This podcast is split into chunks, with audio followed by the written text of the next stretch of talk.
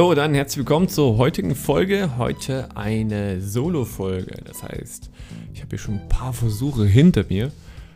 Weil das Solo erzählen, ja, wenn man es nicht macht, das fällt einem wieder etwas schwer. Aber ich bin etwas reingekommen, habe heute eine ja, etwas kürzere Folge abgedreht für euch mit drei Hinweisen, warum das Abnehmen nicht immer im ersten Moment so klappt, wie man sich das vorstellt und auf was ihr eben achten könnt und was ihr weiterhin ja, machen könnt, um eben auch effektiv langfristig nachhaltig abzunehmen.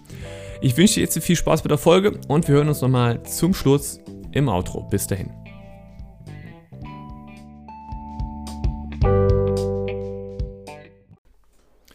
Gut, dann ja, starten wir mit der Folge. Und zwar, wir sprechen ja über die drei Dinge, warum es nicht immer direkt mit dem Abnehmen klappt. Es gibt natürlich nicht nur diese drei Dinge, es gibt auch noch mehr Hintergründe, warum das mit dem Abnehmen nicht immer klappt. Natürlich auch die Bewegung spielt eine wichtige Rolle, der Schlaf, der Stress. All das sind auch Dinge, die eine wichtige Rolle spielen, die ich heute in der Folge noch nicht beleuchten möchte, aber auch in weiteren Folgen ja auf jeden Fall noch ein Thema sind. Ich möchte mich heute ein bisschen ja reinweg erstmal nur um die ernährungsspezifischen Dinge kümmern und euch mit, äh, mit euch darüber quatschen. Und ja, alles weitere natürlich kommt dann noch in ein paar nächsten Folgen. Also, ähm, generell abnehmen ist ja so ein Thema, wo viele sagen, ja, okay, ess einfach weniger, als du zu dir nimmst oder verbrauche etwas mehr und ja, dann ist das Ding ja relativ easy, dann geht das ja fast von alleine. Ja, mag sein, also eine gewisse Kalorienmenge, Kalorien zählen ist, finde ich, ein sehr guter Einstieg in das ganze Thema, um einfach mal mitzubekommen, wo ist denn eigentlich wie viel Energie und auch andere Dinge drin. Aber auf lange Sicht gesehen ist es, finde ich, keine schöne Möglichkeit und auch keine ganzheitliche Möglichkeit, eben Ernährung zu betrachten, weil es da reinweg nur um die Energiezufuhr geht und Ernährung ist eben sehr viel mehr als nur Energie zuführen und Energie verbrauchen, weil auch ja Mikronährstoffe und ja, ihr wisst es, es ist kompliziert mit der Ernährung. Ganz andere Stoffe auch drin sind, die wichtig sind. Deswegen bin ich nicht der größte Fan ja, vom Kalorienzählen, weil es eben nicht diese ganzheitliche Sicht ähm, beinhaltet, die ich gern mache. Und ich möchte euch jetzt mal aus ganzheitlicher Sicht noch ein paar Dinge an die Hand geben, warum es eben nicht funktioniert, manchmal mit dem Abnehmen. Und die erste Sache, muss man ganz klar sagen, ist die Darmflora. Die Darmflora ist ja die Flora oder der Bereich, ne, wo Nahrung aufgenommen wird, wo Stoffe der, dem, äh, wo Stoffe dem Lebensmittel entzogen werden, aufgenommen wird, wo verschiedene Dinge auch verarbeitet werden. Und eine gestörte Darmflora, wie kommt es jetzt kurz dazu, wenn wir das jetzt mal hier kurz erklären, damit wir heute nicht allzu lang werden. Eine gestörte Darmflora kommt eben durch sehr viel verarbeitete Lebensmittel zustande, durch ähm, einen sehr hohen Zuckerkonsum oder auch, einem Al oder auch Alkohol schädigt der Darmschleimhaut. Wenn ich von verarbeiteten Lebensmitteln spreche, geht es auch um das ganze Thema zu viel Weizen und Getreide. Ich rede jetzt nicht hier, dass generell Weizen und Getreide schlecht ist, sondern eine zu viel einfach an diesen Produkten. Ein zu hoher Konsum von, auch hier wichtig, von schlechtem Fleisch, also von Fleisch, was aus der Massentierhaltung kommt, alles, was in einer, in einer Plastepackung ist, was mit Salz, ja, Calcium, Aluminium, Chlorid oder was auch immer ähm, zugesetzt wird und verarbeitet wird oder auch was mit verschiedenen Marinaten, Soßen oder anderen Dingen überzogen wird und einfach, wo das Tier keine, ich sag mal, keine hochwertige Nahrung bekommen hat. All das sind Dinge, die eben für unsere Darmflora eher ungünstig sind. Das über einen langen Zeitraum gesehen, also wenn man das über Jahre hinweg macht, sorgt dafür, dass unsere Darmflora Stück für Stück einen gewissen ja, Abbau hat oder eben auch zu, durch, ich sag mal, gewissen Verschluss auch hat, dass die Darmzotten nicht mehr richtig funktionieren. Und das ist eben ein Prozess, der dauert Jahre natürlich. Das heißt, der kommt dann zuerst vielleicht im 30., 40. oder 50. Lebensjahr, je nachdem, wie schlimm man sich quasi ernährt hat. Und diese gestörte Darmflora geht dann einher, dass auch eben der Darm sich mit anderen Darmbakterien besiedelt. Wir haben größtenteils in unserem Darm, ähm, ich muss kurz gucken, ob ich es richtig ausspreche, den Bacteroiditis und die Lactobakterien. Das sind so die Bakterien, die wir größtenteils haben. Die sind für die Verdauung und auch zu, von der, äh, für die Zersetzung. Ich habe einen kleinen Sprachfehler. Ich habe echt lange keinen Podcast mehr alleine gemacht. Da muss man sich so ein bisschen reinfinden. Ähm, für die Zersetzung von eben Lebensmitteln zuständig. Und wenn diese Bakterien in einem Ungleichgewicht sind, kommen natürlich auch andere Bakterien durch eben verschiedene andere Lebensmittel auch wieder dazu. Das heißt, wir nehmen ja ständig Bakterien auch über Fleisch, Gemüse, Obst, auch durch andere Dinge nehmen wir ständig Bakterien natürlich auch in unserem Darm auf. Und wenn der Darm geschwächt ist, kommt es dann zu einer gewissen Fehlbesiedlung. Es gibt, das Ganze nennt sich äh, Firmicutes, Firmicutes Bakterien. Ich will auch nicht mit Fachbegriffen langweilig, kann sie meistens selber nicht aussprechen. Ähm, wenn die eben zu sehr den Darm dann besiedeln, also wenn dieses Bakterium überwiegt, ähm, kommt es eben zu dem Punkt, dass auch aus Ballaststoffen oder auch aus anderen Stoffen eine Höhe, eine höhere Menge an Kalorien aufgenommen wird. Also diese Bakterien zersetzen also die Lebensmittel noch mehr und sorgen dann dafür, dass eben der Körper daraus auch noch mehr Kalorien aufnimmt zum Beispiel. Das ist jetzt relativ kurz erklärt. Ähm, zu dieser Darmflora-Besiedlung könnte ich auch nochmal vielleicht eine komplette Folge machen, aber jetzt mal hier ganz kurz erklärt, also eine gestörte Darmflora und eine Fehlbesiedlung von Bakterien sorgt einfach dafür, dass die Zersetzung von Lebensmitteln und die Kalorienmenge, die aufgenommen wird aus diesen Lebensmitteln, auch sich verändert.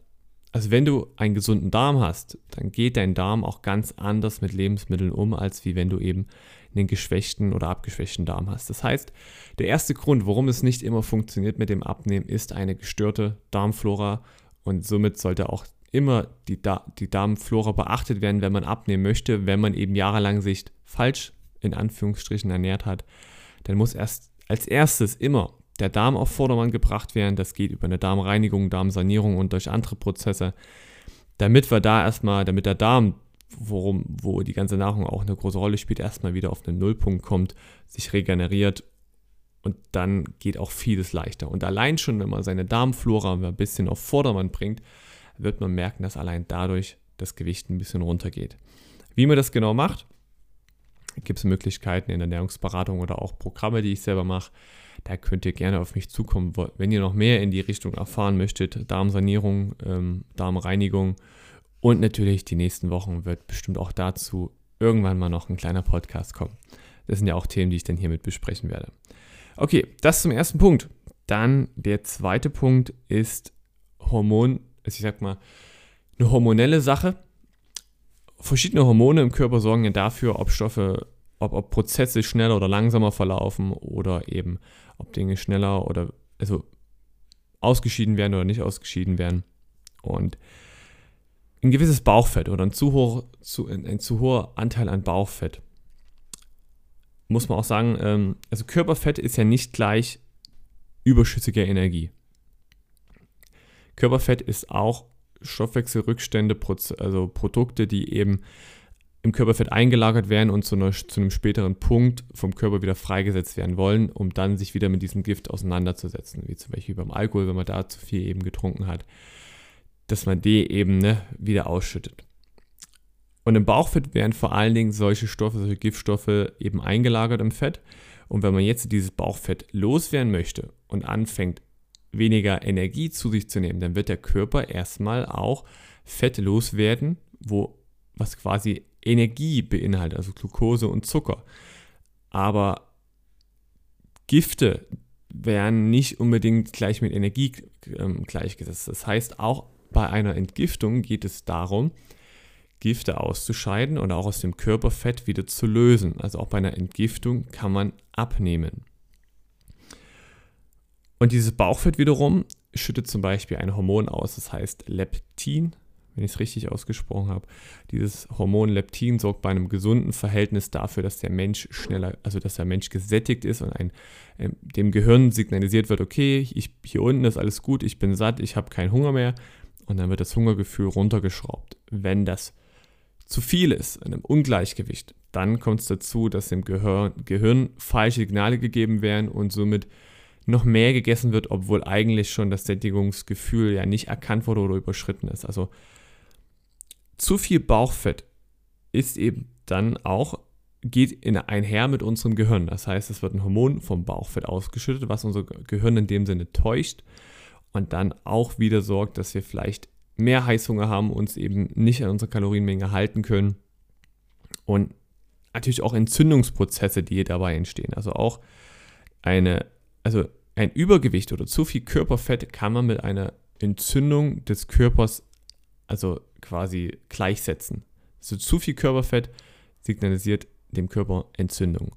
Und diese Entzündung wiederum sorgt dafür, dass das Fett auch verschiedene Stoffe ausschüttet, die dann zu einer zum Beispiel Insulinresistenz führen können. Das heißt, das ist eine Vorstufe vom Diabetes.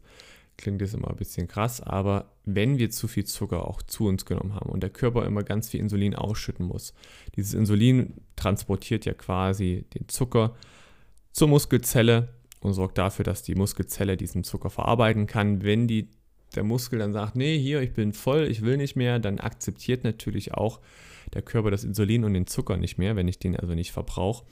Und dann hat man eben das Problem, dass der Muskel dann sagt, nee, ich will nicht mehr. Dann wird immer mehr ausgeschüttet und immer mehr ausgeschüttet und ab einem bestimmten Punkt geht der Blutzuckerspiegel nicht mehr nach unten, steigt dann nach oben und dann spricht man vom Diabetes, wenn das auf lange Sicht so ist und der Körper eben weniger Insulin anfängt zu produzieren und eben auch generell die Muskeln nicht mehr auf Insulin reagieren.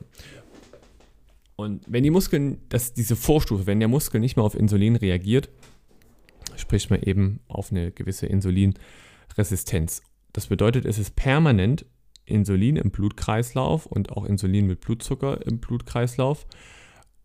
Und wenn Insulin sich im Blutkreislauf oder generell im Blut befindet, kann der Körper oder will der Körper nicht auf Fettreserven zurückgreifen, weil ja eben noch Zucker und alles sich im Umlauf befindet. Also das heißt, der Körper will ja erst wieder Fett freisetzen, wenn ein niedriger Blutzucker herrscht. Also, der Körper sagt ja, okay, ich habe wenig Energie, ich greife auf meine Fettzellen zurück. Die Fettzellen, aus denen kann ich wieder Glucose gewinnen. Das bringe ich wieder ins Blut und diese Glucose wandert dann wieder zum Muskel und sorgt dann dort wieder für einen Energieverbrauch, äh, dass man Energie verbrauchen kann. Aber wenn dieser Punkt eben wegfällt, ne, also wenn permanent der Blutzuckerspiegel oben ist, dann wird auch permanent das Körperfett oben sein. Der Blutzuckerspiegel ist eben permanent oben, wenn man sich sehr wenig bewegt und auch sehr kohlenhydratlastig eben ernährt. Also wenn es zum Frühstück eben auch Haferflocken mit äh, ja, verschiedenen Obst wie Apfel oder Banane gibt, ist, es ein, ist das an sich ein gesundes Frühstück. Aber wenn ich dann vielleicht vier, fünf Stunden auf Arbeit sitze und mich gar nicht bewegt, dann war es eher ein falsches Frühstück. Dann sollte man eher ein Frühstück nehmen, was wenig Kohlenhydrate enthält und eine etwas höhere Menge auch an gesunden Fetten, weil diese gesunden Fette eben auch langsam verstoffwechselt werden und die passen eher zu einem ja, langsamen Stoffwechsel, eher zu einer sitzenden Tätigkeit als zu einer in Bewegung.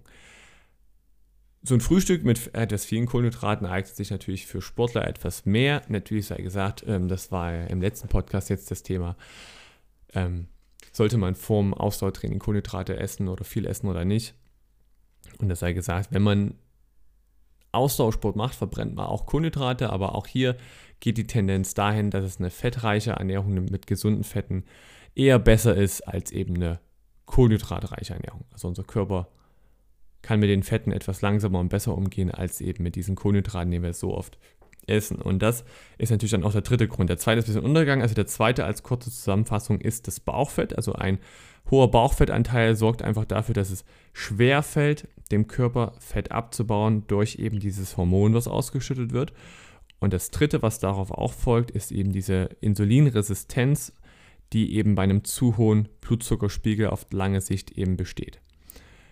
Wenn ich jetzt also trotzdem auf meine Kalorienmenge achte und dann sage, okay, mit diesen Haferflocken und vielleicht auch weniger esse, aber mein Blutzucker permanent oben ist, wird es auch aufgrund einem Kaloriendefizit trotzdem nicht zu einer Abnahme oder zu einer schnellen Abnahme kommen, wie man sich das erhofft.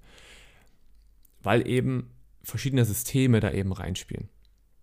Und zusammenfassend sei gesagt, bevor man abnimmt und bevor man anfängt, Kalorien zu zählen und das wirklich mal auf lange Sicht machen will, wenn man wirklich sein Gewicht mal lange Frist, auf lange Sicht runternehmen will, dann als erstes gebt euch mal mindestens ein Jahr oder, oder zwei Jahre Zeit. Das mag jetzt sehr, sehr lang klingen und unglaublich viel und ja, einfach Horror, dass man sagt, okay, man braucht erstmal ein Jahr, bis man sich, bis man richtig effektiv abnimmt. Aber stellt euch so vor, wenn ihr jetzt 30, äh, 40 oder 50 Jahre alt seid und eure Ernährung 20, 30 Jahre lang so gemacht habt und diese Ernährung dazu geführt hat, dass ihr jetzt eben vielleicht ein Übergewicht habt, dann wird das nicht in vier bis sechs Wochen gerettet sein. Da braucht man einfach Zeit. Da braucht man, man muss den, man muss Prozesse umstellen im Körper. Der Körper muss erst wieder lernen, richtig effektiv Fettstoff, also das Fett zu verstoffwechseln.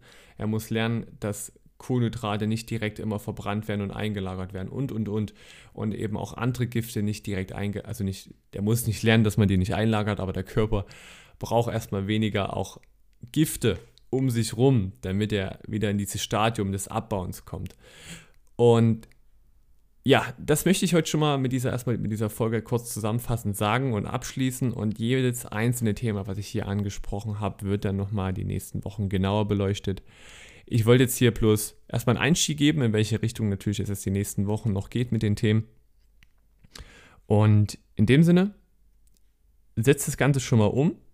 Denkt an eure Darmflora als allererstes, wenn ihr abnehmen wollt. Denkt danach an die Gifte wie Alkohol, Nikotin und auch das sind Dinge, die unser Körper einlagert.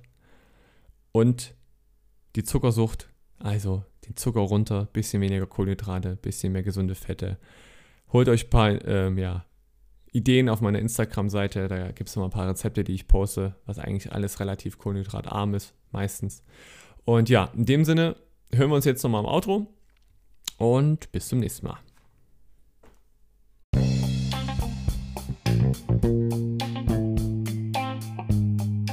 Okay, dann wieder vielen Dank, dass du die Folge bis zum Schluss angehört hast. Ja, heute war es wieder eine Solo-Folge. Nächste Woche geht es dann wieder weiter mit der Annie und dem Säurebasenhaushalt. Wir, also ich generell, natürlich kann ich noch eine Sache mit ans Herz legen. Wenn ihr jetzt sagt, okay, ihr wollt noch mehr in die Richtung abnehmen gehen und braucht da etwas mehr Unterstützung, ja, dann darfst du dich gerne für eine Strategieberatung mit mir bewerben. Dann können wir mal genau diese Dinge hier durchsprechen, die ich gerade besprochen habe, um zu gucken, ob vielleicht eins natürlich auch bei dir eine Rolle spielt oder ein Punkt ist. Und auch das Thema Darmsanierung, Darmreinigung.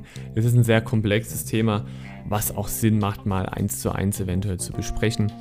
Und ja, in dem Sinne, ich hoffe, dir hat die Folge gefallen und dann hören wir uns ja zur nächsten Folge und dann alles Gute, bis bald und ein schönes Wochenende und eine schöne Woche.